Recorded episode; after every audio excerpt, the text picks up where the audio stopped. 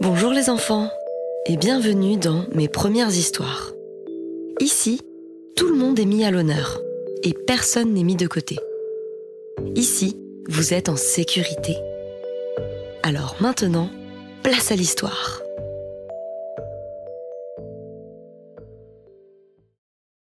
Aujourd'hui, je vais te lire Malala le droit des filles à l'éducation de Raphaël Frieur. Au creux de la vallée du Swat, au Pakistan, s'étale la grande Mingora. C'est dans cette ville très animée que vit Ziauddin Yousafzai avec Torpeki, sa femme. Ils habitent dans une modeste maison en face de l'école Kouchal que Ziauddin a créée. C'est là qu'en 1997, au cœur d'une nuit d'été, une petite fille vient au monde. Le premier bébé de Ziauddin et de Torpeki. Mes amis crie le père. Lancez des fruits secs, des bonbons et des pièces de monnaie dans son berceau, comme vous l'auriez fait pour un garçon. Elle s'appelle Malala. Ziauddin aime beaucoup son peuple Pashtun, mais pas toutes ses traditions. Malala grandit dans les odeurs de cahiers et un petit frère ne tarde pas à débarquer. Il s'appelle Kouchal, tout comme l'école près de laquelle il a vu le jour. Bientôt, les deux enfants peuvent courir ensemble dans les classes quand les cours sont finis ou jouer à cache-cache avec les voisins s'essayer au cricket sur le toit terrasse ou tenter d'y attraper le ciel. Un jour, Kouchal demande à sa grande sœur Dis, Malala, à quoi ressemble le paradis? À Mingora, bien sûr. Et Kouchal regarde songeur la ville qui court jusqu'au mont Ilam et sa neige qui ne fond jamais. Malala aime aussi le village de son grand-père, là-haut, loin de la pollution de Mingora. L'eau des lacs et des cascades y est pure, les noix abondantes et le miel délicieux. L'hiver, on joue à fabriquer des ours de neige. Mais Malala déteste les histoires qu'on raconte au village, comme celle de la jeune Ralila vendue à un vieillard. Là, dans les montagnes Pashtun, plus encore qu'à la ville, les hommes ont tous les droits, pendant que les femmes, enfermées à la maison, doivent leur obéir. Elles ne savent ni lire ni écrire, comme la maman de Malala. À Mingora, Malala aime monter se cacher sur le toit pour écouter le bruit de la ville, les oiseaux bavards et son père, qui parle de politique avec ses amis en buvant du thé à la cardamome. Parfois, ils élèvent la voix. Les talibans ont encore incendié une école. Ils ne tolèrent que les madrasas où l'on n'étudie que le Coran. Vous allez voir, ces ignorants fanatiques vont nous attirer les bombes des Américains, comme en Afghanistan. Un jour, Ziauddin surprend sa fille. Il sourit et la prend sur ses genoux. Écoute ce poème Pashtun, Malala. Ta mère l'aime tant. Ne tue pas de colombe dans le jardin. Si tu en tues une, les autres ne viendront plus. Quelque temps plus tard, Malala comprend que son père est très inquiet. Fazlullah, le mollah qui dirige les talibans de la vallée, cherche à l'intimider. Avec sa bande, il veut fermer mon école, notre école. Mais voilà qu'un autre malheur l'accable le 8 octobre 2005, un terrible tremblement de terre secoue la région et les villages des montagnes sont réduits en poussière. Fazlullah s'empare de la douleur des gens. Il dit et répète sur Radio Mola Ce sont vos péchés qui ont provoqué ce tremblement de terre. Cessez donc d'écouter de la musique ou de regarder des films et tout ira mieux.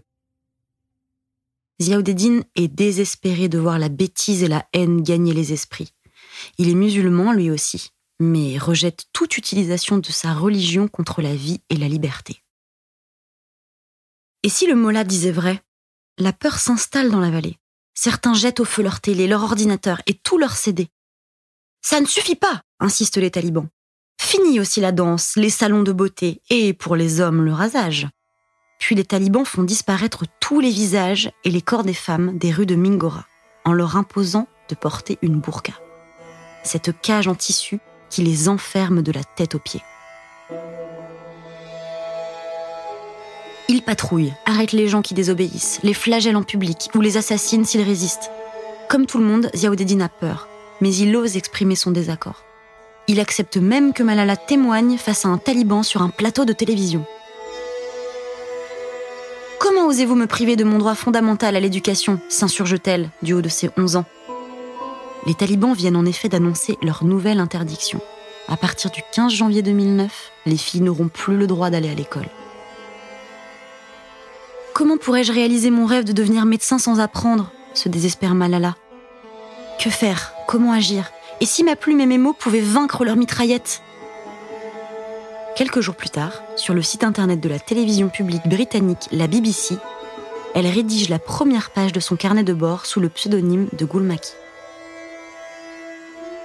Journal d'une écolière pakistanaise, samedi 3 janvier 2009. J'ai peur. Hier soir, j'ai fait un cauchemar terrible, peuplé d'hélicoptères et de talibans. Bien sûr, les mots de Malala n'empêchent pas les talibans de progresser dans tout le nord du pays, avec de plus en plus de violence. Nous allons chasser les talibans de Mingora, lance enfin le gouvernement pakistanais. Les chars et les fusils arrivent dans la vallée. C'est la guerre. Beaucoup d'habitants quittent la ville. Avec sa famille, Malala doit abandonner sa maison pour trouver refuge dans le village de ses grands-parents.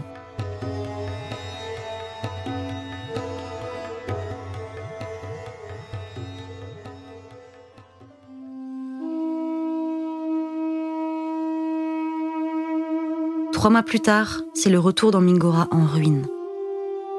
Il faut reconstruire les écoles pour permettre à tous d'étudier. Même à ceux qui trient les ordures de la décharge, insiste Malala. Juste après, elle est élue présidente de l'Assemblée des enfants du Swat.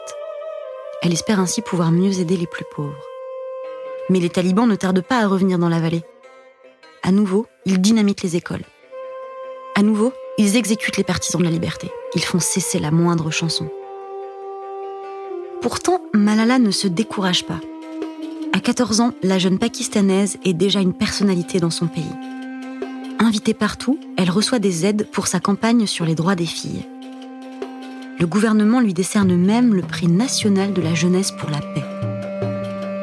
Si bien que fin 2011, Malala parvient à créer une fondation pour l'éducation qui va lui permettre d'agir avec plus d'efficacité. Pendant ce temps, Torpeki, sa maman, ne dort plus. Comment le pourrait-elle? Les talibans viennent de menacer de mort sa fille. Le 9 octobre 2012, dans l'après-midi, Malala monte dans le car scolaire pour rentrer chez elle.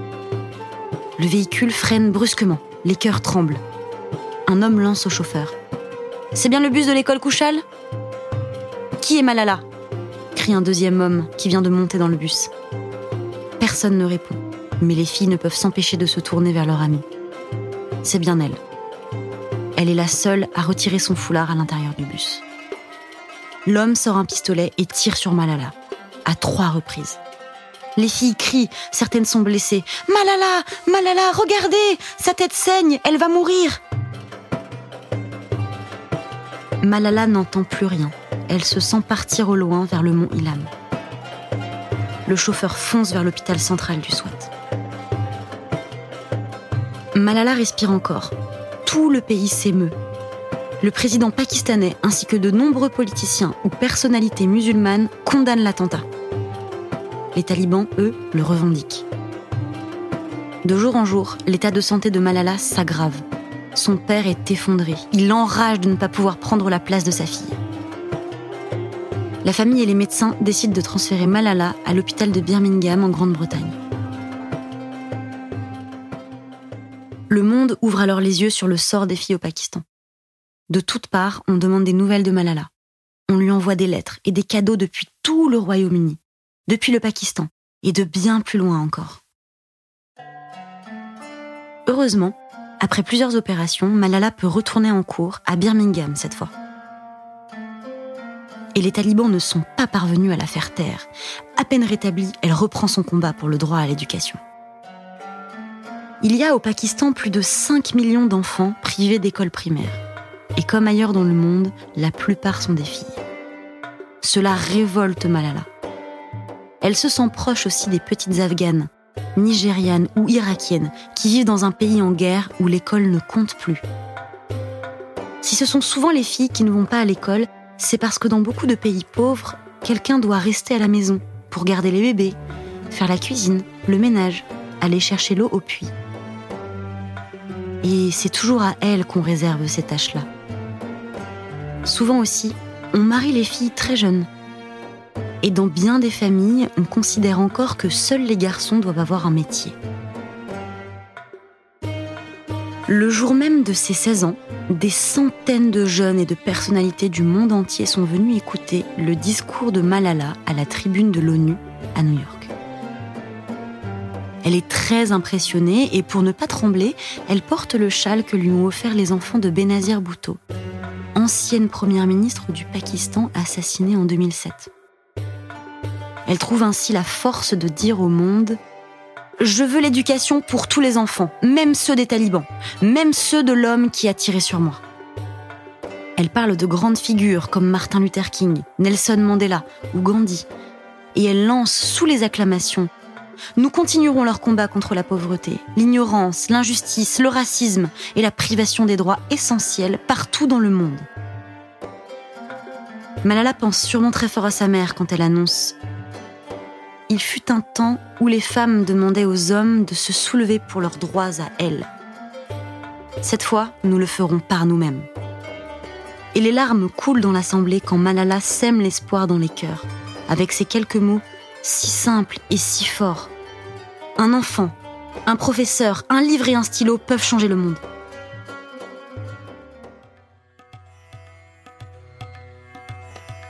L'année suivante, la jeune Pakistanaise reçoit le prix Nobel de la paix. À 17 ans, Malala Yousafzai devient ainsi la plus jeune lauréate à obtenir cette prestigieuse distinction. Dans la belle vallée du Swat, où fleurissent figuiers et grenadiers, la liberté n'a pas encore triomphé.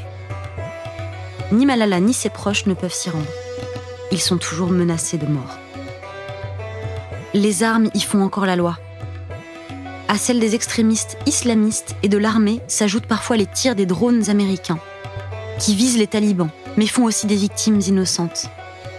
Parce que la voix de Malala compte désormais, elle demande au président des États-Unis de cesser ses tirs. Elle rêve plutôt de livres et de cahiers pour sa chère vallée.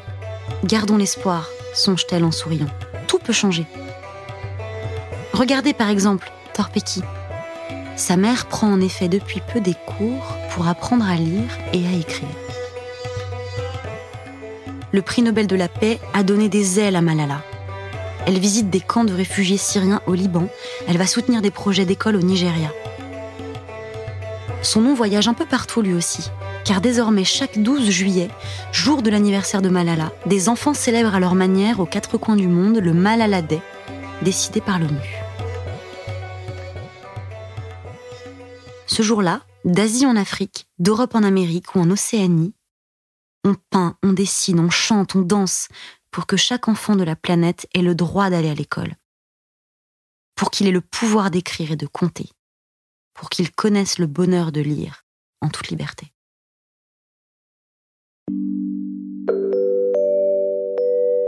Et voilà, c'est la fin de cette histoire.